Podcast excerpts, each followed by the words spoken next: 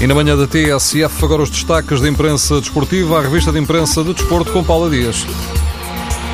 É um general contra as tropas. O presidente do Benfica culpa os soldados. O jornal O Jogo diz que Luís Felipe Vieira deve falar ainda hoje com os jogadores no Seixal para os chamar à pedra pelo mau início de época. Vieira vai tornar também claro o voto de confiança em Rui Vitória, já que, no entender do presidente do Benfica, os objetivos traçados para a época estão intactos. O jornal A Bola segue a mesma ideia. Vieira está zangado com os jogadores e vai ser duro e exigindo empenho à equipa.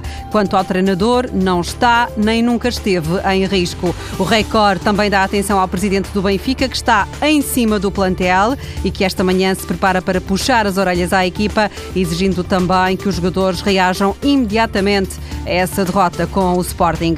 Ainda no universo encarnado há uma outra zanga, esta com Rui Gomes da Silva. O vice-presidente do Benfica criticou a estrutura do clube e o Record destaca que as críticas caíram mal e que Rui Gomes da Silva está a ser acusado de ter uma agenda própria. De azul e branco, o mexicano Layun agrada cada vez mais aos responsáveis da SAD do Futebol do Porto. O jogador está emprestado pelo Watford, mas os portistas já admitem pagar 6 milhões de euros por ele. O jornal O Jogo coloca alguns SES para a concretização do negócio. O Futebol do Porto avança se Layun mantiver o nível, se não sofrer qualquer lesão grave até ao final da época, se não tiver qualquer contratempo de outra natureza.